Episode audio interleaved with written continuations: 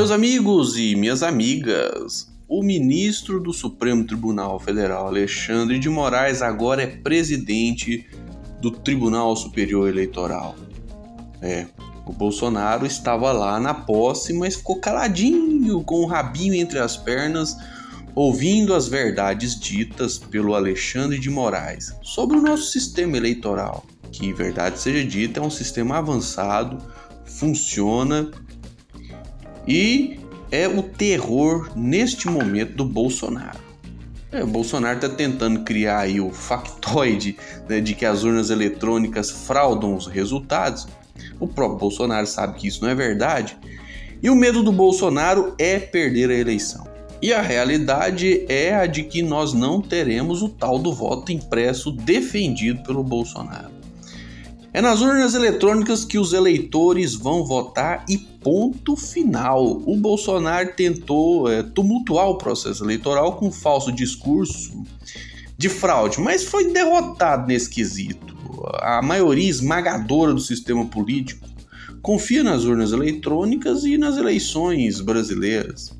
Nesse sentido, o Bolsonaro está isolado.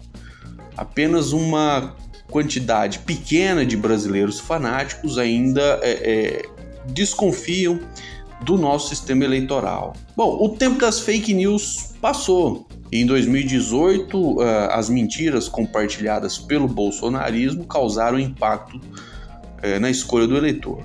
Agora, em 2022, a vida real está muito difícil. O povão quer emprego, o povão quer recuperar o poder de compra e, infelizmente, a pior desgraça que o Bolsonaro causou no Brasil foi o, o descontrole da inflação.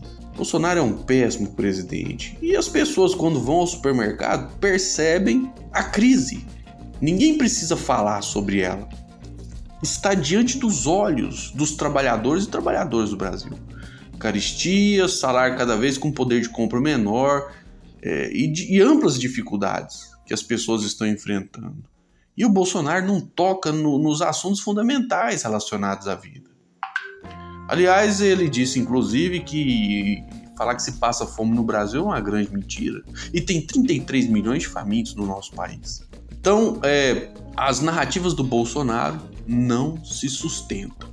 E essa história de fraude nas eleições aí também não vai vingar, não vai pegar.